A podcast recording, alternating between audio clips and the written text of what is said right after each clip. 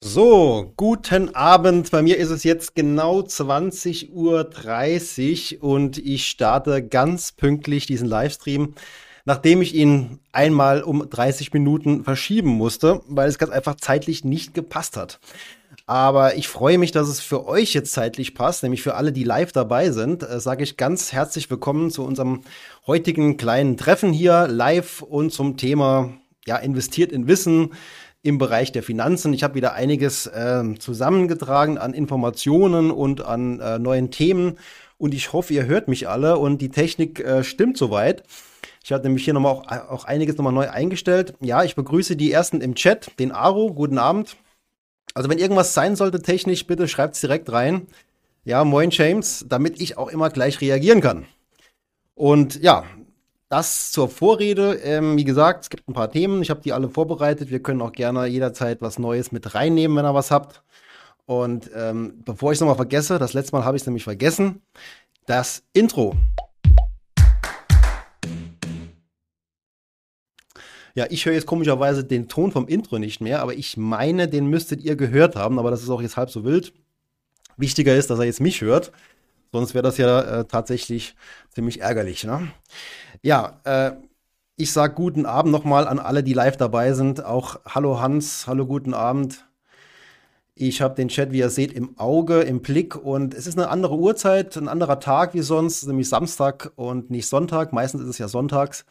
Allerdings ist morgen, äh, an dem Sonntagmorgen, bei mir nicht möglich, einen Livestream zu machen, weil morgen eine Feierlichkeit ins Haus steht bei uns. Wir haben nämlich eine Konfirmation und da gibt es eben andere Prioritäten. Aber bevor wir jetzt noch mal eine Woche verschieben, das Ganze, dachte ich mir, machen wir es lieber Samstag, denn sonst äh, kommt da einfach zu viel zusammen.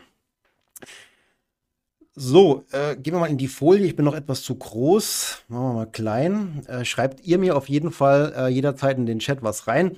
Wenn ihr euch erinnert, beim letzten Mal, als wir diesen Livestream hatten, stand gefühlt die Bankenwelt in Flammen. Ja, wir hatten ja zeitgleich zum letzten Stream diesen, dieses Live, äh, diese Live-Pressekonferenz der Schweizer ähm, wegen der Rettung von der Credit Suisse durch die UBS. Und ich habe ja auch gesagt, es wird wahrscheinlich turbulent werden. Vermutlich starten wir erst positiv, weil die Märkte sich zunächst beruhigen. Da kommt wieder irgendeine Schreckensnachricht und da wird es wieder schlechter. Und so war es jetzt auch. Und äh, was ich gesagt habe und was ich grundsätzlich auch immer gut finde, ist, wenn man sich nicht jeden Tag vielleicht so intensiv anschaut und einfach nach einer gewissen Zeit mal so eine Linie zieht. Das kann man jetzt auch für das ganze Jahr machen vom DAX. Äh, das ist, ist jetzt der, der DAX. Und dann sehen wir ja, am Ende sind es eigentlich zwei Prozent Veränderung, sogar positiv, in diesen Tagen, die so turbulent waren und in denen auch einige wieder ja alles gemacht haben, um die Leute auch zu verunsichern. Ja, also da waren alle Crash-Propheten am Start, ne, äh, um die Leute jetzt zu, zunehmend zu verunsichern. Beispielsweise habe ich den äh, Kollegen hier gesehen, wie er ähm, flieht ihr Narren geschrieben hat auf Twitter, so wie, ja, wer jetzt noch nicht Panik bekommt, ja, dem ist wohl nicht mehr zu helfen. Leider sind solche Postings, sind solche Äußerungen, sind solche Meinungen, die finden sowas von, von Anklang immer wieder. Ähm, Ne, hier postet er irgendeinen Link von der, von der Seite jungefreiheit.de. Ist, ist nicht gerade meine erste Lektüre, um mich zu informieren, ganz ehrlich, aber 63.900 Mal hat das hier jemand gelesen, gesehen. Und ja, diese Aufmerksamkeit braucht der einfach. Ne? Das ist jemand, der unbedingt Aufmerksamkeit braucht und jede sich bietende Gelegenheit auch dafür nutzt. Äh, Manfred schreibt top Audio Audioqualität. Das freut mich sehr. Ich bin ja immer beim Audio sehr kritisch auch. Äh, vielen Dank. Auch beim Intro. Sehr gut. Danke für den Hinweis. Jetzt schreibt der Namensänderung kein Ton, kein, kein Bild. Alles verzerrt, schreibt, schreibt er jetzt. Ah, oh, erster Vierter. Er hat mich wohl ähm, veräppeln wollen damit. Ja, ist ja auch gelungen, ganz kurz. Äh, ja, Hartmut ist da. Hallo Hartmut. Guten Abend. Ja, das war ähm, so ein bisschen der Rückblick, ne, was da jetzt so passiert ist mit den Banken. Ich meine, das ist noch nicht abgeschlossen. Ich bin jetzt auch keiner, der äh, notorisch alles nur positiv sehen, sehen muss. Aber solche Headlines sehen wir immer wieder und ich meine, es war dieses Jahr schon das zweite Mal. Wir sehen hier den äh, 24.03., also ja, ungefähr eine Woche her.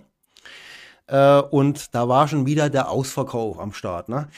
Also wie oft lese ich schon in meiner Finanzzeit äh, die Headline mit dem Ausverkauf, die kommt jedes Jahr wieder und es gibt keinen Ausverkauf an der Börse. Es gibt keinen Ausverkauf, ne? weil ja immer beim Verkäufer ja auch der Käufer da ist. Ne? Ausverkauf, da ist nichts mehr da. Also ist ein, ist ein Wort, das überhaupt nicht äh, logisch ist, aber was damit gemeint ist, ist natürlich, oder was es ausdrücken soll, alle verkaufen gerade. Du musst auch etwas tun, du Anleger, der das vielleicht noch nicht registriert hat. Alle verkaufen gerade, Ausverkauf. Ja, das ist eigentlich, was dahinter steckt. Am Ende äh, ist es immer wieder gut, wenn man sich vielleicht an der richtigen, an den richtigen Quellen etwas orientiert. Ich versuche ja auch eine dieser Quellen zu sein, wo man ja mit einer gewissen, mit einem gewissen Realismus auf die Dinge schaut. Und zu dem Thema habe ich auch ein Buch, wo ich aktuell lese. Ich war die letzte Woche ziemlich viel unterwegs. Ah, Jetzt haben wir das Problem mit dem Greenscreen, aber das ist kein Problem für mich, weil ich habe noch, eine zweite Kamera und da schauen wir mal hier rein. Das Buch hier, ihr seht, das ist so leicht grün hier und der Greenscreen ist da hinten und der blendet ja praktisch, also der Hintergrund wird ja ausgeblendet und alles, was jetzt grün ist, wird eben auch ausgeblendet. Das ist der Nachteil. Ich habe ja normal nichts Grünes an, aber das Buch ist leicht grün. Aber ihr seht, das Buch habe ich jetzt in den letzten Tagen intensiv gelesen denn ich war auch die letzte Woche relativ viel unterwegs. Ich war in Berlin zum Thema Finanzbildung. Da habe ich noch ein paar Dinge dabei für euch. Und ich war in Mannheim auf dem Fondskongress. Das ist ein große, großer Treff der Finanzszene. Und da war ich auch dabei und habe mir ein paar Dinge angeschaut. Ich habe es auch für euch mitgebracht. Und ähm, ja, deswegen war ich auch viel im Zug unterwegs. Und da konnte man auch mal schön so ein Buch ein bisschen lesen. Äh, und nicht nur, dass ich das Buch sehr gut finde und auch den Hartmut Walz schon lange schätze als Experten. Ich habe sogar die große Ehre, ihn am Montag, äh, also übermorgen, bei mir äh, als Interviewgast ähm, empfangen zu dürfen. Und wir reden über das Buch. Und ich kann euch gleich sagen, das Buch ist sehr vielseitig und es geht hier auch nicht nur darum, alles positiv zu sehen. Ganz im Gegenteil sogar. Ich habe mich teilweise gewundert, der Hartmut Walz, der Professor Walz, schreibt da teilweise auch über einen Crash, den er da irgendwo auch, naja, kommen sieht sogar, ja. Also ist total spannend, da reden wir auch drüber. Aber er sieht es eben ausgewogener. Und wie er, wie er selber schreibt, er bezeichnet sich als den, Realist, als den realistischen Optimist, ja, also realistischer Optimist. Und das finde ich grundsätzlich eine gute Kombination. Schauen wir mal in den Chat rein. Der Ernest ist da. Für dich habe ich was dabei. Hi, was hältst du von den vielen Leuten, die einen Crash voraussagen für 2024? Diese Beziehung sich auf die dramatische hohe Länder- und Weltverschuldung und der kommende. Das ist eine sehr gute Frage und tatsächlich ist das Thema auch hier in dem Buch äh, drin mit der Verschuldung. Äh, da würde ich dich einfach bitten oder euch alle, dass ihr da noch ein bisschen wartet, weil ich habe da auch gute Fragen dabei für den Professor Walz und auch so ein paar gute Informationen aus dem Buch. Ich meine, ihr könnt es auch euch selbst äh, kaufen und lesen. Aber es geht ins, insbesondere um das Thema Verschuldung, wie das aktuell in der Welt aussieht, wie wir da wieder rauskommen. Ist es ein Problem? Ist es kein Problem? Wie konnte es so weit kommen? Also das ist tatsächlich, äh, das beleuchtet eigentlich alles. Äh, und äh, gleichzeitig das Krisenszenario, was passiert dann, aber wie kommen wir auch da wieder raus? Ne? Und was sind, was sind Lösungsvorschläge? Wie kann man sein Depot ähm, ja, stabil aufbauen für, für diese Szenarien? Ne? Ja, der äh, Lars schreibt, ähm, seit Jahresbeginn sind die Börsen noch ganz gut gelaufen. Ja, das ist, ist auch genau so. Ne? Das ist, äh, dass das viele nicht erwartet haben, ganz ehrlich. Manfred, Mör Manfred Mörtel schreibt, oh, toller Interviewgast, da freue ich mich schon drauf. Genau, äh, das könnte er auch, glaube ich, tun, weil ich finde ihn auch, ich habe mich jetzt ähm, mit vielen Informationen über ihn auch schon beschäftigt, habe ihn mir äh, angehört, wo er schon bei anderen zu Gast war und habe ich auch gemerkt, er ist jemand, der praxisnah ist, er kann sich einfach, verständlich, unterhaltsam ausdrücken. Er ist, ähm, ich würde mal sagen, sehr, sehr offen, sehr, sehr realistisch und kommt dazu, er ist halt total neutral. Ne? Also total neutral. Interessenskonflikt null. Ich meine, sogar der Honorarberater hat ja Interessenskonflikt. Ich bin Honorarberater. Theoretisch ja, hat, er, hat, er, hat er einen ähm, Interessenskonflikt, dass er eben, naja, alles vielleicht so kompliziert darstellt, dass die Leute denken, ja, ich muss zum Honorarberater gehen. Ne? Also das ist theoretisch ein, ein Interessenskonflikt. Ne? Und den hat er eben auch nicht. Äh, der Heinig ist da. Hallo, grüezi. Und der Ernest schreibt nochmal, das mit Argument mit der Verschuldung höre ich seit 2010 eigentlich permanent. Wieso sollte diesbezüglich jetzt Mitte 2024 etwas Negatives passieren?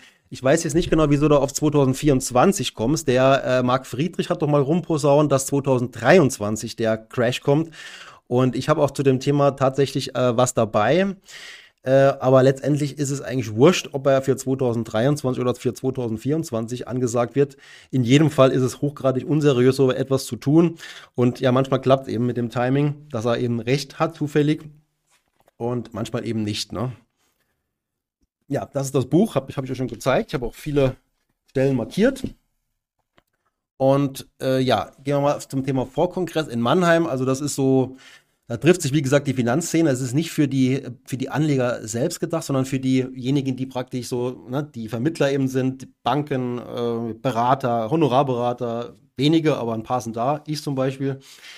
Eben grundsätzlich Leute aus der Versicherungsbranche, also die, die gesamte Finanzvertriebsbranche, kann man sagen. Und da wird eben aus unterschiedlichsten äh, Richtungen äh, Informationen angeboten. Und wenn man schon so lange dabei ist wie ich, dann weiß man halt auch, wo man hingehen kann, wo man vielleicht, ja, irgendwas für sich mitnehmen kann, wo man Gespräche führen kann mit ähm, verschiedenen Experten, Expertinnen, die da unterwegs sind. Und das habe ich auch getan dieses Jahr wieder. Ich muss aber sagen, es war vom Inhalt her äh, etwas dünner als sonst. Ich war jetzt zum Beispiel am Anfang bei ihm auf dem, äh, auf dem Vortrag vom Jan Becker. Ich weiß nicht, ob er den kennt. Der ist auch so ein Tech-Guru, also der ist da in der Szene tief drin, also ich, der ist da schon auch kompetent und hat äh, auch, äh, ähnlich wie der Frank Thelen vielleicht, einen reinen Tech-Fonds aufgelegt, der, ich zeige ihn euch noch gleich, speziell ist auf jeden Fall, ne? aber was man ihm auf jeden Fall abkaufen kann, ist, dass er eben in der Szene sehr, sehr gut drin ist und sich da sehr gut auskennt. Und ich fand es auch ganz interessant, äh, er hat jetzt hier so ein paar Dinge äh, uns gezeigt. Insbesondere war für ihn das Thema KI, ich meine, das hört man ja jetzt dauernd und überall, aber er hat mir nochmal verdeutlicht, äh, was da eigentlich an Potenzial tatsächlich drinsteckt. Das hier wusste ich zum Beispiel auch nicht. Dieses Gemälde hier wurde von einer KI äh, ja, äh, produziert, erstellt, er, erdacht.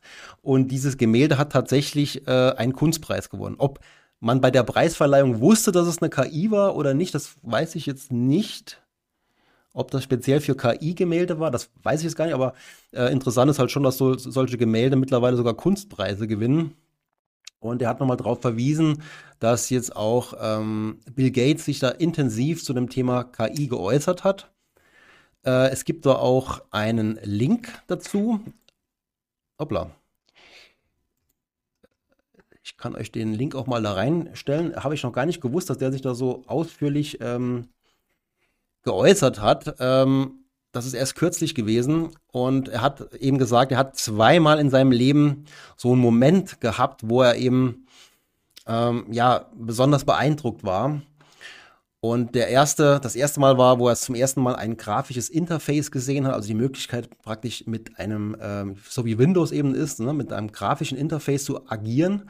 Das war ein großer Gamechanger damals, weil vor diesem Interface war eben alles am PC eher umständlich. Und das zweite Mal in seinem Leben, wo er eben so sehr beeindruckt war, das war bei einem Treffen mit dem Team von OpenAI, also den Leuten, die eben diese äh, künstliche Intelligenz da ähm, entwickeln, ja, ins, ins Leben geholt haben unter anderem. Und zwar war er beeindruckt von der Schnelligkeit, wie das sich eben verbessert. Ne? Und daraus äh, praktisch ableiten ist natürlich auch wirtschaftlich gesehen ja großes Potenzial da. Er hat dann noch hier von, von Dali, hat er noch was gezeigt, ähm, dass dieses Dali ja auch so ein Grafikerstellungsprogramm ist. Und das kann man füttern mit so ähm, Themen wie beispielsweise, wie verbringen jetzt äh, Angela Merkel und äh, der Barack Obama ihre Freizeit am Strand. Ne? Wie könnte das aussehen? Und das ist alles, was man braucht. Man muss nichts programmieren können. Ne? Man hat, muss überhaupt nichts mit Grafik am, am Hut haben. Und dieses System äh, erstellt dann so realistische Grafiken. Und was man im gleichen Moment ja sofort denkt, ist, ja, wie gefährlich ist das eigentlich? Ne? Und gerade in so einem Umfeld, wie wir jetzt kürzlich hatten und immer noch haben, äh, mit den Banken, ne? wenn man da irgendwas manipuliert, den Leuten irgendwas ähm, suggeriert, was vielleicht gar nicht stimmt, bildlich beispielsweise, was auch immer das sein könnte, das kann ja auch so ein Deepfake-Interview mit irgendjemandem sein. Ne? Also das sind alles so Dinge, wo ich sage, äh, ist extrem gefährlich in gewissen Situationen. aber wirtschaftlich gesehen sicherlich auch etwas, was äh, absolut äh, Potenzial hat, wo auch schnell wächst. Er hat jetzt drei Unternehmen mal noch ähm, vorgestellt kurz. Äh, das sind Aktienunternehmen, also der ist total spekulativ unterwegs. Ich weiß, weiß nicht, äh, ob ihr die Aktien hier kennt. Das ist Duolingo, eine Fremdsprachensoftware. Das ist die Nubank, die sehr stark mit KI arbeitet. Und das ist Palo Alto Networks, auch eine Aktie, die eben auch mit KI sehr stark arbeitet im Bereich von Cyber Security. Ich weiß nicht, ob die jemand kennt. Diese Aktien sind definitiv auch keine Empfehlungen von mir. Ne? Also das nochmal ganz sicher, um das nochmal ganz sicherzustellen. Einfach nur Erwähnungen von ihm in seinem Vortrag. Ja, der Heinig schreibt, ob ein Siggi da ist für Gazprom. Keine Ahnung, was er damit meint, aber wenn der Siggi da ist, ähm, soll er sich doch mal melden. Ne? Ähm, was ich noch interessant fand, war die Grafik ähm, des Nasdaq Internet Index. Ja, es gibt also den Nasdaq, den klassischen Nasdaq und es gibt den Nasdaq Internet Index. Und äh, den kann man sich auch abrufen hier. Ich habe mir den hier äh, mal aufgerufen. Hoppla. Dann könnt ihr euch auch jederzeit hier gerne mal aufrufen, wenn ihr wollt. So, und da kann man eben sich diesen Nasdaq Internet Index anschauen. Der ist halt äh, etwas spezieller, weil er, äh, der, der Nasdaq ist ja doch breit, der ist zwar schon technologielastig, aber äh, hier hat man nochmal wirklich aus dem Nasdaq herausgefiltert nur diese Technologieunternehmen, also die wirklich total modern sind und äh, da immer am Puls der Zeit. Und äh, was er uns damit zeigen wollte und was ja durchaus auch äh, richtig ist, die Tatsache, wenn man jetzt zum Beispiel hier unten kann man jetzt auf drei Jahre mal gehen, ne? da sehen wir jetzt den Drei-Jahres-Chart von diesem Nasdaq Internet. Und äh, interessant ist vielleicht hier zu sehen, dass wir auf dem Niveau sind von ja, 20.04.2020, also kann man sagen, fast vor dem Corona-Zeitpunkt, ja, und da ist ja technologisch so viel passiert, äh, dass wir jetzt eigentlich auf einem, auf einem recht äh, niedrigen Niveau stehen, dass die Unternehmen immer noch so hoch bewertet sind, wie sie damals waren. Das ist so die Argumentation, um auch zu zeigen, äh, da ist noch einiges ähm, an Potenzial. Durchaus möglich, dass das auch stimmt. Jetzt habe ich mir noch den Fonds von ihm angeschaut. Das ist der BIT Global Internet Leaders. Und der ist wirklich speziell, weil der hat auch nur 29 Einzelpositionen. Ist auch nicht gerade günstig. Äh, mit 1,9 Prozent pro Jahr sind 274 Millionen Volumen. Das ist eigentlich eine recht, äh, eine recht gesunde Größe für so, ein, für, für so einen Fonds, weil er halt, wenn er zu groß wäre, wäre es ein Problem. Ne? Also hier kann er tatsächlich noch sehr dynamisch agieren und auch kleinere Unternehmen kaufen. Und äh, Deswegen ist das zumindest positiv. Hier sieht man den Fondsmanager Jan Beckers, den wir eben da äh, gesehen haben auf dem Vortrag. Und das sind die Top Holdings, nur mal zur Info. Ne? Also auch die, die Nubank, wo er jetzt vorgestellt hat, auch als Top-Position mit 10%, also da richtig drauf. Ne? Äh, richtig viel Gewicht auf so einem Unternehmen. Ich meine, da muss man schon wissen, was man tut bei so einem Fonds, weil der geht wirklich, der äh, ist wirklich da mit heißen Reifen unterwegs. Auch andere Unternehmen, die da drin sind, Duolingo, diese Sprachsoftware oder hier Perlo Alto Networks und Alphabet, gut, das ist jetzt ein Big Player, aber alle anderen sind eher so kleinere. Wo steht der vor im Vergleich? Ne? Das sieht man jetzt hier auf dieser äh, Wolke. Das sind jetzt alles Technologiefonds. Ne? Äh, ich mache mich schon mal weg. Ne? Also ihr seht jetzt hier, das hier sind alles Technologiefonds. Aktienfonds Technologie. Und in den letzten drei Jahren hatten wir jetzt hier äh, 25% Wohler und 25% Performance. Und da ist der Fonds tatsächlich, ja, bei dem Risiko, wo er auch eingeht, ähm, hat er ganz gut abgeschnitten mit 50% Performance, also besser als der Durchschnitt, aber auch eine deutlich höhere Wohler. Der ist jetzt also hier, während der Durchschnitt hier liegt. Ähm, und im Vergleich zum Nasdaq, jetzt auch nochmal so einen klassischen Vergleich, seht ihr jetzt hier, äh, der, BY, der BIT Global Internet Leaders hat sich da ganz stark vom Index schon gelöst, ist aber auch dann nochmal ganz schnell zurückgefallen und ist jetzt irgendwo gleich auf im Moment. Ne? Aber ihr seht schon, da ist, bei dem ist auf jeden Fall ziemlich viel ähm, Bewegung ne? Im, im Fonds. Ist ja auch klar, weil er sich auch nur auf 29 Unternehmen konzentriert. Jetzt schreibt der Ernest, in meinen Augen hat das Thema AI viel Hollywood-Fantasie inbegriffen. Ja, naja, also das kann man denken, ne? aber wenn, wenn ich da einige Leute sehe, die sich zu dem Thema entsprechend äußern, dann ähm, bin ich schon der Meinung, dass da mehr ist wie nur ähm, viel, viel Gerede. Dass da wahrscheinlich schon einiges äh, passiert in kürzerer Zeit, was wir vielleicht alle jetzt noch unterschätzen. Ja, da haben wir noch hier einen ganz, äh, also einen, einen, älteren Herrn, jemand, der schon ganz lange dabei ist in der Finanzbranche. Ähm, man kann also sagen, er hat viel, viel Erfahrung. Das ist der, äh, wie heißt der nochmal, Jens Erhard oder Jan Erhard? Jan Erhard, glaube ich, von DJE Capital. Der hat auch schon ein paar, paar 80, glaube ich sogar. Und ja, was hat er gesagt? Ähm, kurz und knapp, ne, die Zinssätze gehen zurück. Davon gehen ja jetzt im Prinzip sehr viele aus. Also gehen nochmal lang, oder beziehungsweise die gehen nicht direkt zurück, aber sie, sie steigen nicht mehr so schnell in Zukunft, wie das ursprünglich erwartet worden ist. Und viele sehen langfristig auch wieder die Zinsen zurückkommen. Das hat man auch immer wieder mal gehört. Und er hat sich sogar sehr konkret geäußert, was ich per se eigentlich eher ein bisschen unseriös finde. Aber bei so jemandem, der schon so lange dabei ist, drückt man mal ein Auge zu. Ne? Der hat gesagt, bis Mai geht es erstmal noch gut an den Aktienmärkten. Bis Mai. Also jetzt den Monat noch und dann ist aber Schluss. Jens Erhard, danke James. Und dann gibt es wieder eine Korrektur. Ja, und dann irgendwann geht es wieder hoch. Ne? Also äh, das ist natürlich ähm, sehr konkret. Und ja, was die, was die Rentenmärkte angeht, sagt er, wäre jetzt ein guter Einstiegszeitpunkt. Das steht ja da oben. Ne? Rentenmärkte sind attraktiv, weil eben klar, ne, wenn man jetzt äh, Aktien oder wenn man jetzt Anleihen kauft und die Zinsen kommen dann nochmal zurück, steigen die im Kurs. Ne? Das ist so dieser, dieses Kurspotenzial bei Rentenmärkten. Japan wäre vom KBV, vom Kurs-Buchwert-Verhältnis günstig, billig. Also Japan ist für mich auch schon immer interessanter Markt gewesen, auch aktuell. Und wenn man sieht, was die in der Vergangenheit da an Performance hatten, sieht man ja auch, da ist vielleicht noch ein bisschen Luft nach oben. Und die sind auch günstig bewertet, viele Unternehmen. Ne? Und der Ausblick für Growth wird wieder besser, sagt er. Ja, dann war ich noch hier bei ihm hier und ich weiß nicht, wer den, wer ihn kennt. Ist vielleicht jemand dabei?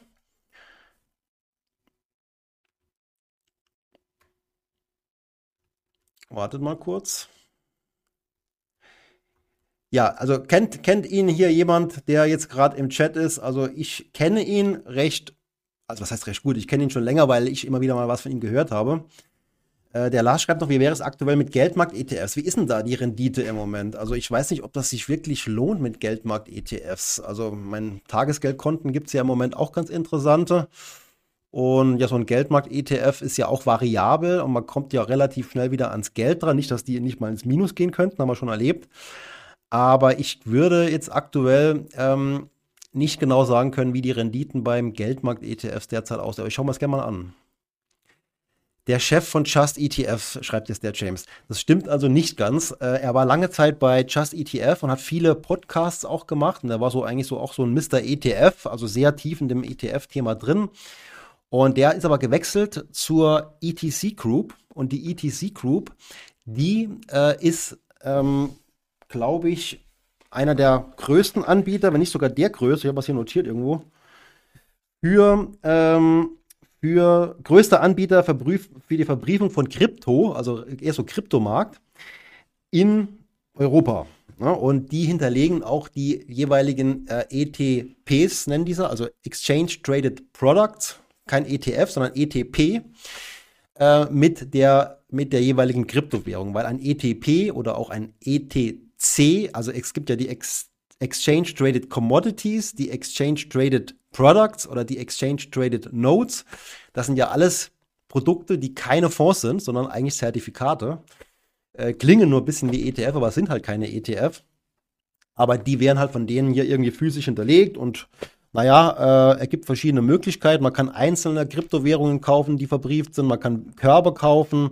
Man kann aus der DeFi-Industrie irgendwelche Unternehmen kaufen. Finde ich alles irgendwo mir zu exotisch. Da lasse ich grundsätzlich lieber die Finger weg. Ich habe ja nur ganz, ganz kleine äh, Kryptoanteile. Aber ich bin auch gerne bereit, mit so jemandem wie ihm darüber mal zu diskutieren. Und deswegen habe ich auch mit ihm geredet und wir, also ich werde ihn auch mal äh, zum Interview einladen und er hat sich auch bereit erklärt. Er kann sehr gut erklären.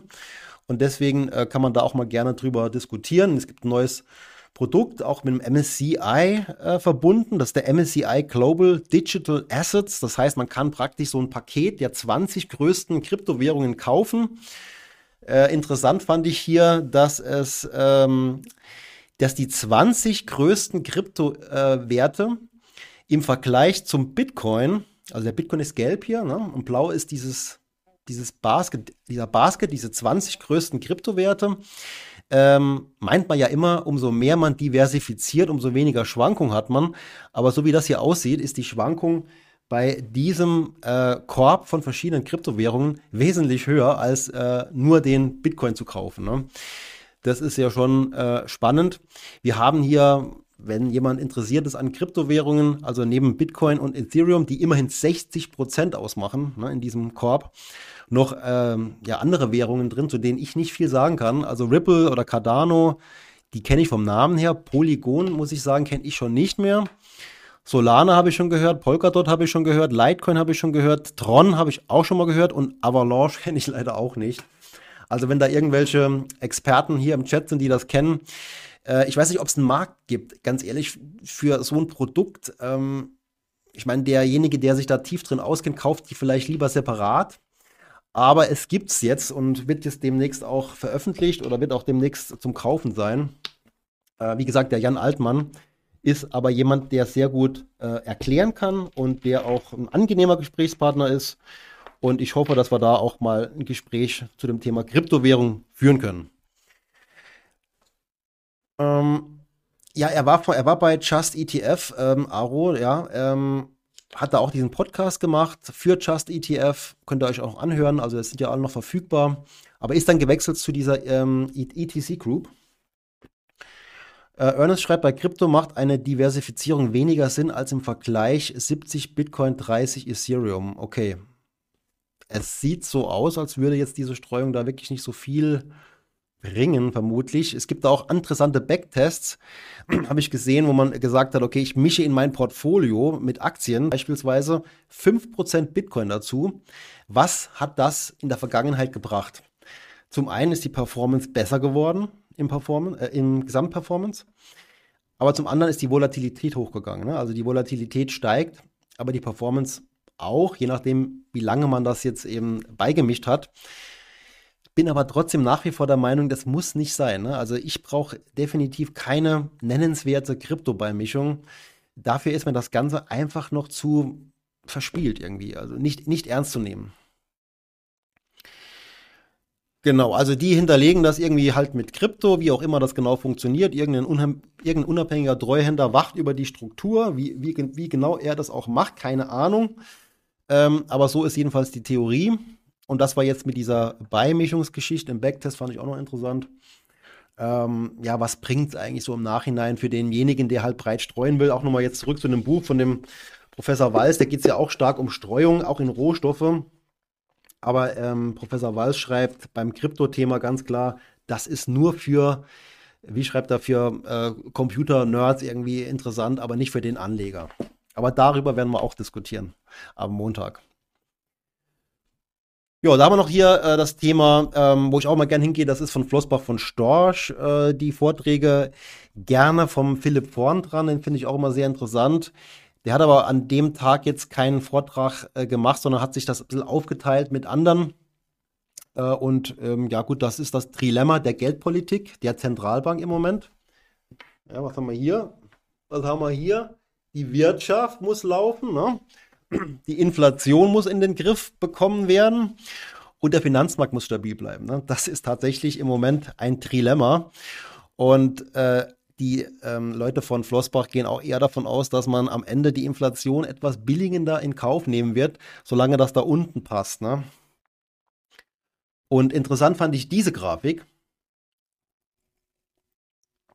wo man sieht, hier rechts, dass es durchaus so ist, dass aktuell das, Vol das Volumen, die Umsätze von vielen Unternehmen zurückgeht, wegen der wirtschaftlichen Schwäche. Aber eine ganz starke Steigerung im Bereich von Preis, äh, Preisanhebungen kommt.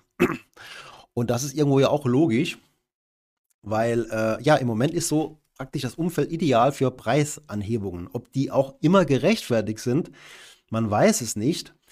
Hier unten rechts seht ihr übrigens den Philipp vorn dran, da steht er. Und das sind eben noch andere aus dem Team. So, und äh, das ist tatsächlich so ähm, ein Punkt, den man vielleicht etwas unterschätzt im Moment. Ja, Blick nach vorne. Die Hypothese fürs laufende Jahr. Die Notenbanken nehmen die Inflationsbekämpfung ernst, stoßen aber in einem fragilen Finanzsystem an ihre Grenzen. Inflation wird längere Zeit deutlich über 2% liegen. Unternehmensumsätze und Gewinne profitieren von der Inflation. Und das ist jetzt gemeint mit der Preissetzung. Ne? Die Bewertung von Aktien ist in dem derzeitigen Zinsniveau kompatibel. Das heißt so viel wie passt schon im Moment. Ne? Ist also nicht zu hoch. Ja. Und er hier aber auch am Start. Ja, mein, ähm, ja, der gute liebe Frank Thelen, der mich auf, der mich auf Twitter geblockt hat, warum auch immer.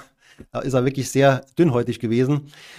Aber ähm, ich habe es mal angehört. Letztendlich nimmt ihn, glaube ich, keiner so richtig ernst, auch in der Finanzszene, muss ich sagen. Äh, man geht trotzdem hin, weil man, er ist halt bekannt, ne? Und man hört sich halt mal an, ne? Aber er wird, wenn man das so hört, nicht so wirklich ernst genommen. Er hat auch ein paar Einzelaktien äh, präsentiert, die im Moment für die Fondsgesellschaft äh, interessant sind. Also hier Alpha Wave, Semi, keine Ahnung, wer das ist, Hyperfine ähm, und dann noch äh, Meyer Burger, also das sind Hightech-Solarzellen. Das Hyperfine ist irgendwas mit MAT, genau, macht MAT günstiger. Kann sein, ne? keine Ahnung. Und in solche Unternehmen äh, investieren die eben im Moment. Und Symbotic hat er noch genannt als Einzelwert. Ich meine, die profitieren natürlich schon auch, wenn, da, wenn das so kommt wie jetzt äh, von, von ihm natürlich auch und auch von dem Jan Beckers, dass die Technologiewerte da vor einem Comeback stehen. Ne? Unter anderem wegen der KI-Technologie dann profitieren diese ganzen Fonds. Dann müssen sie sich immer noch messen mit dem passiven Ansatz. Ja, ist, der, ist der vielleicht genauso gut, ist der vielleicht sogar besser? Das wird dann die Herausforderung sein, aber dass die dann alle profitieren, ist, ist klar. Und der Hans schreibt, die Preissteigerungen kommen durch Verknappung, ja, das ist richtig, genau, weil es eben ja hier und da Verknappungen eben auch gab. Ja. Weniger die Nachfrage ist gestiegen, sondern das Angebot ist gefallen. Und das haben viele umgesetzt, ohne dass es nötig wäre. Achso, okay, dass sie praktisch eine künstliche Verknappung herbeigeführt haben. Äh, auch möglich, ne? Aber auf jeden Fall, man sieht es schon, man merkt, überall sind die Preise gestiegen und wir als Konsument, als Verbraucher ähm, nehmen das mehr oder weniger im Moment hin. Es ist halt normal, ja. Äh, und es bleibt aber dann teilweise auch so, die Preise werden ja in aller Regel nicht mehr runtergenommen, auch wenn die, wenn die äh, verschiedenen ähm, Rohstoffe oder die verschiedenen Dienstleistungen oder was auch immer alles eine Rolle spielt bei den Erzeugern, ähm, vielleicht die Preise wieder gefallen sind. Also die, die Energiepreise zum Beispiel, bleiben die Preise ja meistens auf dem alten Level. Und das spült Gewinne in die Bilanzen der Unternehmen. Und da wäre es doch schön, wenn wir davon profitieren könnten, zumindest. Ne? Deswegen definitiv dabei sein ist alles. Das möglichst gut und möglichst günstig und möglichst breit. Und der James schreibt zu Recht, sein erster Fonds läuft schlecht, da legt er schon wieder zwei neue Fonds auf. Tatsächlich, das hat er auch gemeint. Er hat halt gemeint, es muss unbedingt sein, dass man seinen Anlegern auch verschiedene Varianten anbietet, also mit Krypto oder ohne Krypto ist ja dann immer die Frage. Und ein Fonds noch, wo er in die noch kleineren Unternehmen investieren will. Die Frage ist halt, er kriegt ja kein Volumen, wenn er so viele Fonds jetzt auflegt. Die meisten sind ja eher skeptisch bei ihm. Er muss ja erstmal jetzt zeigen, was er kann. Und wenn er jetzt mal gezeigt hat, drei, vier, fünf Jahre, dass er gut performt mit seinem Fonds, dann kann er mal einen neuen Fonds auflegen, finde ich. Und dann sind auch viele bereit, da einzusteigen. Aber der wächst im Moment vom Volumen her ja kaum. Und deswegen müssen die, die jetzt schon investiert sind, vor allen Dingen hohe Kosten tragen, also hohe Fixkosten. Die, die legen sich ja prozentual auf alle um. Und das ähm, ist für die Anleger eigentlich auch ein bisschen unfair, dass die da so hohe Fixkosten haben. Ja, Preise beim Händler fallen. Der Chef lässt die Preise oben, schreibt Namensänderung. Genauso wird es wohl auch sein in vielen Fällen. Investment Check, der Ernest, der ist ja auch bei uns heute, hat da was geschrieben. Hättest du mal Interesse, dir Folgendes anzuschauen? Eventuell könnte das ein noch unbekannter oder gar unentdeckter Faktor sein. Und zwar Only Unternehmen mit den höchsten Aktienrückkaufquoten versus MSCI World klassisch. Ne? Hat er auch noch zwei Fonds dazu genannt. Ja, also praktisch die Jagd nach dem äh, geheimen Faktor, den noch keiner entdeckt hat. Kein, keine Ahnung, äh, ob das, das ist durchaus legitim. Ne? Also, dass man da mal überlegt, gibt es vielleicht noch Ansätze? Ich finde es auch durchaus interessant, äh, was er da ähm, geschickt hat. Wir schauen es uns auch mal gleich an. Ähm, die Aktienrückkaufquoten sind ja dann bei Unternehmen meistens auch ganz gut, die auch wirtschaftlich gut dastehen. Die kaufen praktisch eigene Unternehmen zurück, äh, eigene, eigene Aktien zurück. und verknappen damit ja auch das Angebot von Aktien auf dem Markt und treiben damit auch ein bisschen den Preis. Und deswegen ist es durchaus mal legitim zu schauen, was so ein Fonds, was der kann. Ne? Die A114 UD ist das. Gehen wir nochmal hier schauen.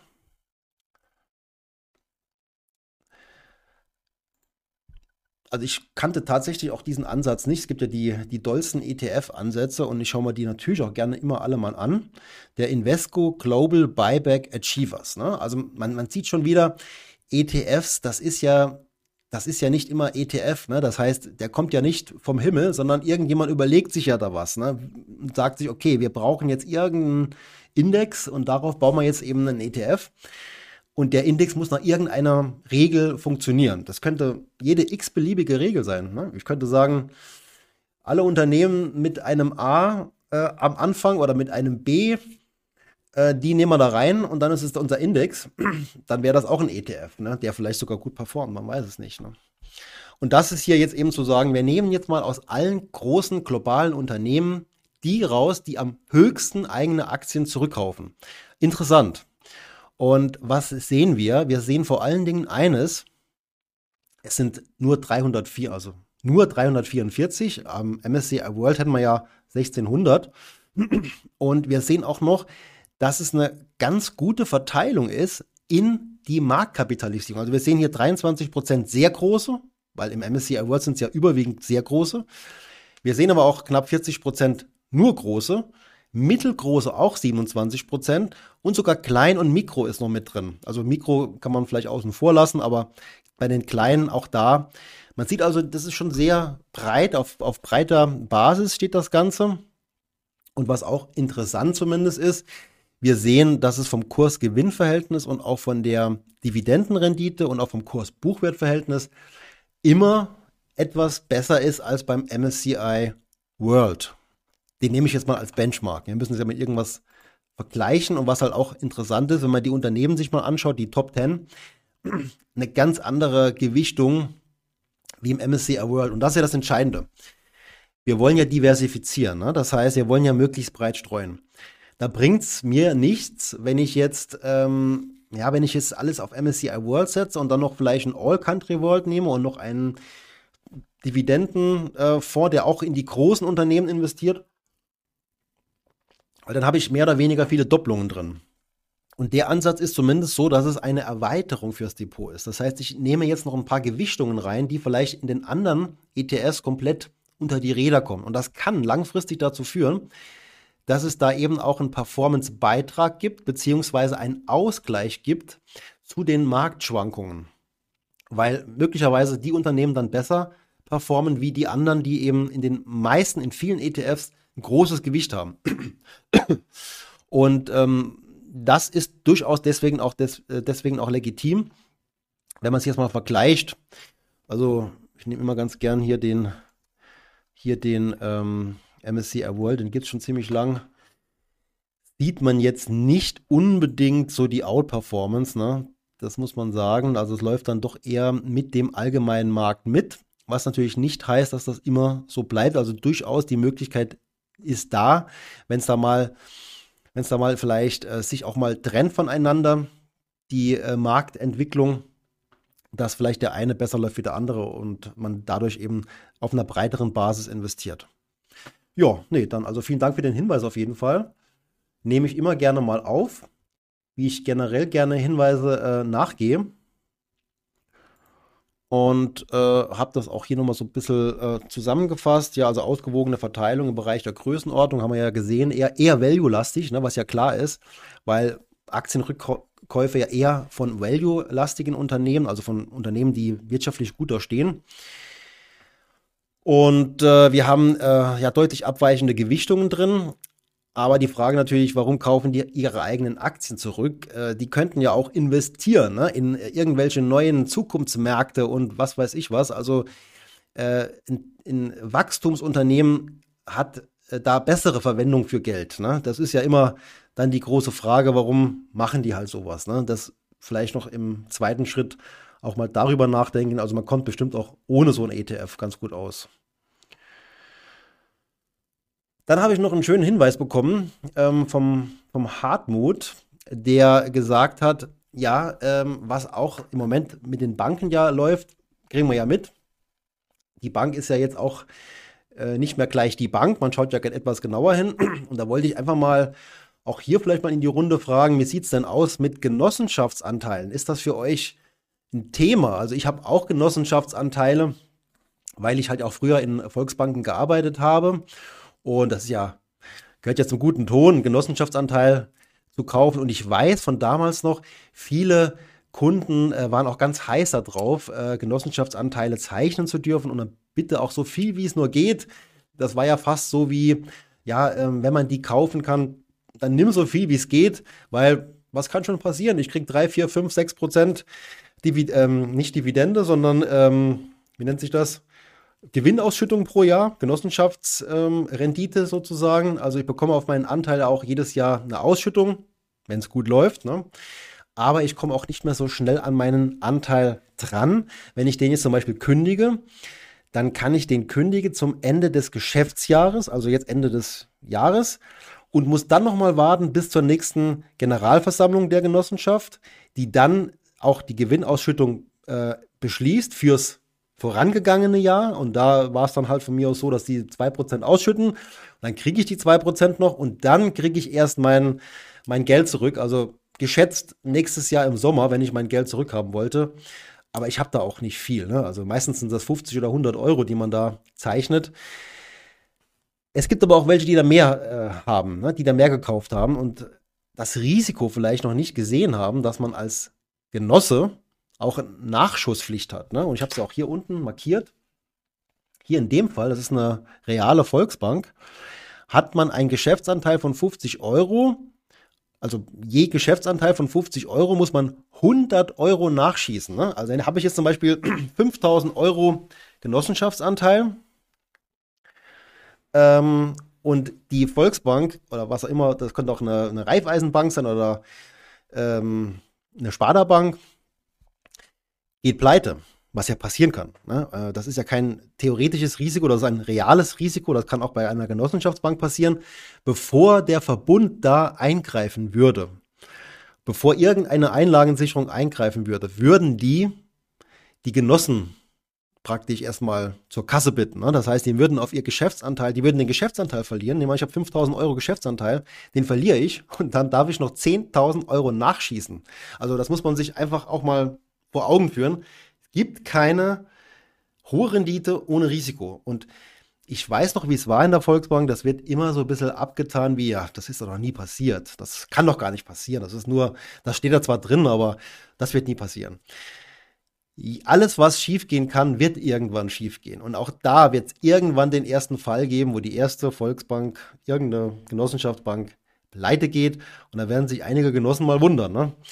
Äh, James Bond schreibt, selbst, selbst, waren, selbst Warren Buffett kauft manchmal auch eigene Aktien zurück, als in neue andere Aktien zu investieren. Ja, kann sein, ne? Die Berkshire, die Ber Berkshire, Berkshire Hathaway, so, Berkshire Hathaway hat das bestimmt auch schon mal getan, mangels, in, mangels ähm, Investmentmöglichkeiten, ne, wohin mit dem ganzen Geld, da kauf mal eigene Aktien zurück. Ne? Ist durchaus auch ein Zeichen von Stärke.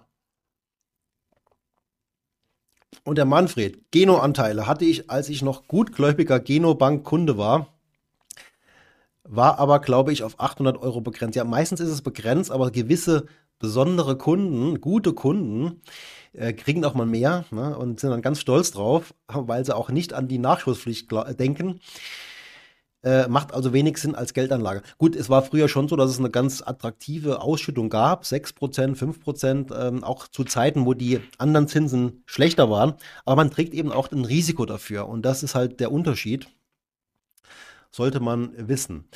Ja, miserable ökonomische Bildung, das ist nichts Neues für uns. Das kennen wir doch hier in Deutschland. Also wir hier sind ähm, bestimmte rühmliche Ausnahme. Das Thema Finanzen ist ja für viele eher ein rotes Tuch. Warum auch immer. Ich finde es gar nicht so schlimm, ne, sich damit zu beschäftigen. Und äh, die Frage war hier bei der Umfrage, haben Sie jemals Finanzbildung erhalten? Da kann sich auch mal jeder selbst fragen. Also ich selbst habe es in der Schule keine Finanzbildung erhalten. In der Bankschule natürlich schon, aber nicht in der normalen Schule. Äh, und das war auch so das Ergebnis der Umfrage. Da hat sich auch seit 2013 die Quote sogar verschlechtert bei uns. Das ist in anderen Ländern äh, besser gelaufen, also nicht überall, aber in vielen. Bei uns ist es schlechter geworden. Schlechter. Obwohl das Problem seit Jahren bekannt ist, ist es schlechter geworden. Ne? Nochmal kurz zum Manfred, der schreibt noch was zum Genossenschaftsanteil. Ist die Nachschusspflicht nicht letztes Jahr gestrichen worden? Glaube, da habe ich was gelesen. Ähm, davon ist mir nichts bekannt. Äh, kannst du aber gern was nachreichen noch, wenn du was hast. Ähm, das kommt auch auf die Bank jeweils an. Aber wie gesagt, ich bin ja auch Genosse und habe da nichts davon gehört, dass die Nachschusspflicht gestrichen worden ist. Das wäre auch, das wäre auch eigentlich nicht Sinn der Sache. Ne? Was ich euch hier sagen will, es gibt ja so ein Eck, Eckpunktepapier äh, nee, James, die Nachschusspflicht ist nicht bei jeder Bank so. Also das ist unterschiedlich. Es kann auch mal sein, dass die nur so hoch ist wie der Genossenschaftsanteil. Aber hier in dem Beispiel war es tatsächlich auch doppelt so hoch wie der Anteil. Ähm, ja, da gibt es so von dem äh, Bundesministerium für Finanzen so ein neues Eckpunktepapier. Und als ich das gelesen habe, habe ich gedacht, es ist ja eigentlich ein schlechter Scherz. Ne? Also man, wir wissen ja, wie groß das Problem ist in Deutschland mit der Finanzbildung in Schulen. Also das ist ein Problem ist eigentlich jedem bekannt. Jeder, den man fragt, weiß genau, was gemeint ist. Jeder Politiker wird sofort sagen, ja, ist ein Problem, müssen wir angehen. Und das ist das Eckpunktepapier. Ne? Punkt 1. Wir werden eine Finanzbildungsstrategie für Deutschland erarbeiten. Okay, schade, dass es noch keine gibt. Das ist eigentlich ein, ein größerer Skandal noch, aber es gibt keine. Äh, die wird aber jetzt erarbeitet. Okay. Ja. Zusammen mit der OECD unter Einbeziehung aller re relevanten Stakeholder. Ja, wer wird das dann wohl sein? Ne? Wenn das die Finanzbranche ist, dann sind wir mal gespannt, was da rauskommt. Diese Strategie wird die aktuell in Deutschland bestehenden Herausforderungen aufzeigen, na, kennen wir eigentlich schon, und daraus konkrete Handlungsempfehlungen ableiten. Hierzu werden wir noch in diesem Jahr unter anderem eine größere Konferenz ausrichten. Da bin ich mal gespannt, ne? also eine größere Konferenz. Okay. Zweiter Punkt, zweiter Eckpunkt. Wir werden eine zentrale Finanzbildungsplattform schaffen, welche Finanzbildungsangebote bündelt und für die Bedürfnisse unterschiedlicher Nutzerinnen und Nutzer in adressatengerechten Formaten bereitstellt, sowie die Vernetzung von Akteuren im Bereich finanziellen Bildung fördert. Also noch ein Portal, ne? Noch ein Portal. Im Internet gibt es ja so wenig zum Thema Finanzbildung. Jetzt kriegt man noch ein Portal. Okay, Mal sehen, wie es aussieht am Schluss. Und der dritte Punkt, wir werden die Forschung zur finanziellen Bildung stärken, um unter anderem die Forschungs- und Datengrundlage in Deutschland zu verbessern. Wir haben ja kein Problem im Bereich der Daten, wir haben ein Problem bei der Finanzbildung. Ja? Ich brauche da nicht weiter zu forschen, das Problem ist offenkundig. Naja, okay, aber das Eckpunktepapier wurde da jetzt äh, kürzlich veröffentlicht. Ähm, dann fand ich noch einen Skandal, dass man da aktuell offenbar zwei Millionen reserviert hat für das Thema Finanzbildung. Zwei Millionen. Das ist, ist absoluter Witz, weil wir reden nicht von einem Bundesland, wir reden von ganz Deutschland. Wie gesagt, ich war die Woche war ich ja ähm, in Berlin und habe da auch was können vorstellen, weil ich bin ja öfters mal in Schulen und bin immer froh, wenn ich eine Klasse habe, mit denen ich ein bisschen über Finanzbildung reden kann. Den versucht man auch das Maximale in der, in der Zeit, die man hat, zu vermitteln. Erstmal die größten Fehler vermeiden. Und wenn es klappt, dann auch noch ein bisschen in die Richtung, wie geht's richtig? Also erstmal Fehler vermeiden und dann, ja, wie geht's richtig? Und das ist immer toll und äh, auch, ähm, ich glaube auch, dass es was bringt, aber es ist immer nur ein Tropfen auf einen heißen Stein. Ne? Es klappt mal hier und da, wenn auch die Lehrerinnen und Lehrer mitspielen, aber es ist halt überhaupt nichts Planmäßiges. Also da ist ein riesen Potenzial und ein riesen Bedarf. Ähm, und das mit dem Eckpunktepapier und den zwei Millionen wird daran nichts ändern dann habe ich noch was gesehen. Also ich bin ja immer auf der Suche nach Dingen, wo ich sage, hm, da ist, glaube ich, das ist nicht so seriös. da muss ich mal genauer hinschauen. Und das hier ist mal aufgefallen bei Instagram. Ja, also verdiene 40.000 Euro pro Monat als Aktienhändler bei Heldental. Das ist übrigens auch Thema Finanzbildung, ne? sowas dann irgendwo zu glauben. Ich weiß noch nicht, was dahinter steckt. Aber es steht hier jetzt, wir geben dir eine Million unseres Geldes zum Traden. Mit nur 5% Rendite verdienst du 40.000 im Monat. Also das müssen die Wohltäter des Jahrhunderts sein, ähm, die einem eine Million unseres Geldes geben. Also was ist das für eine unseriöse Werbung? Also ich würde es mir gerne mal genauer anschauen. Ich brauche einfach doch da die Zeit auch dafür. Aber das wäre so ein, das ist was, was bei mir auf die Watchlist kommt, zum genauer hinschauen. Und der Hartmut schreibt ganz richtig, zwei Millionen, ne? das reicht vielleicht für einen Flyer. Ne? Also zwei Millionen verpufft er wirklich gerade so. Also das ist echt ein Witz und das ist ein Zeichen dafür, dass man es nicht ernst meint mit dem Thema Finanzbildung. Ne? Ja, und da ist mir noch was aufgefallen, das war auch so diese Bankenzeit, wo es sehr nervös war, ähm, ohne jetzt da irgendwie neidisch äh, zu sein. Ne? Aber ich denke mir dann manchmal schon, ne? dieser Horst Lüning hat bis vor kurzem noch Wein, äh, Quatsch, Wein, äh, Whisky-Proben ähm, verköstigt im Internet bei YouTube. Sehr erfolgreich, ne? Da ist er bestimmt auch der Top-Experte, ne? Und irgendwann hat er angefangen, äh, auch sich zu anderen Themen zu äußern, ne? Und jetzt auch zu Finanzthemen und auch zu hier zum Bankensterben. Und innerhalb von 52 Minuten haben das schon fast 5000 Leute geschaut. Da denke ich mir manchmal, warum und wie geht das? Ne? Also ich meine, wie, wie machen die das? Ne? Also ich meine, das ist ja schon irgendwo Respekt, ja. Nur ich frage mich halt, warum hört man dem zu? naja, gut. Äh, und dann noch was zum Thema, wir hatten es am Anfang, äh, wann kommt jetzt der Banken- oder wann kommt jetzt der Finanzcrash? Da gibt es ja einige, die dann immer wieder kommen sehen. Und der Kiyosaki hat das auch mal kommen sehen. Vor ein paar Monaten. Also ist gar nicht so lange her, das Video gibt es auch noch. Und er hat diesen Crash im März 2023 kommen sehen. Und ich habe mir das damals schon gespeichert und habe mir gedacht, das hole ich noch mal vor, wenn dann der März vorbei ist. Jetzt ist er ja vorbei. Äh, und erinnere noch mal dran, alle, was er da gesagt hat. Weil die Crash-Propheten haben es ja schnell vergessen, was sie da alle schon gesagt haben. Und äh, ich versuche da ein bisschen mit dran zu denken, damit es nicht verloren geht. Das Kuriose hier war, ich habe mir diesen Film nochmal angeschaut der Film gibt es, wie gesagt, noch. Und die haben das, das Thumbnail, also dieses, dieses äh, Titelbild, einfach geändert in April 2023. Jetzt kommt der Crash nicht mehr im März 2023, jetzt kommt er im April 2023. Und irgendein Blöder klickt natürlich wieder drauf, weil er denkt, oh, wir haben ja jetzt gerade April, also kommt der Crash in dem Monat. Ne? Er hätte eigentlich im Monat davor schon kommen sollen. Und wenn die jetzt praktisch jeden Monat in den nächsten äh, das Ganze verlängern, dann wird er auch irgendwann recht haben, der gute Kiyosaki. Ne? Er hat ja mal ein Buch geschrieben, das war auch ganz okay. Ich habe es auch tatsächlich selbst im Bestand und auch mal gelesen. Rich Dad Poor Dad. Da geht es auch so ein bisschen um unternehmerisches Denken und so. Also das war auch tatsächlich kein schlechtes Buch. Ähm, aber dann, was danach kam, war, naja, das Geld war dann halt alle, ne? Und er brauchte dann nochmal irgendwie Aufmerksamkeit. Mit Buchschreiben hat es nicht mehr so geklappt. Und jetzt ist er eben als Crash-Prophet unterwegs und das scheint sich wirklich auszuzahlen.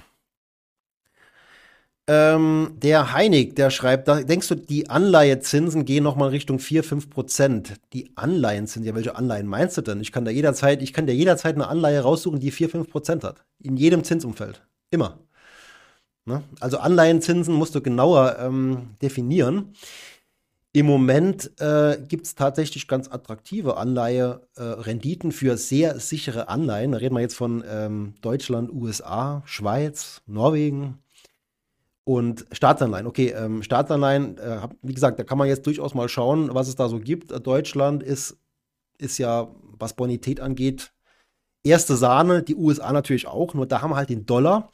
Aber auch was, was ich aus dem Buch von dem Hartmut Walz mitgenommen habe, es ist ja gar nicht so schlecht, wenn man auch in anderen Währungen ähm, eben Anleihen hat, weil man ja doch, wenn man jetzt den Euro verliert, wenn der praktisch crashen würde, ja, und wie gesagt, in dem Buch geht es auch um diese Extremszenarien, dann ist man ja darauf angewiesen, noch eine Währung zu haben, die noch tatsächlich existiert, ja, also für das Extremszenario. Und da wäre natürlich sowas wie USA, Norwegen, Schweiz, Kanada, australische Dollar, auch interessante äh, Länder, also Staatsanleihen, relativ gute Bonität.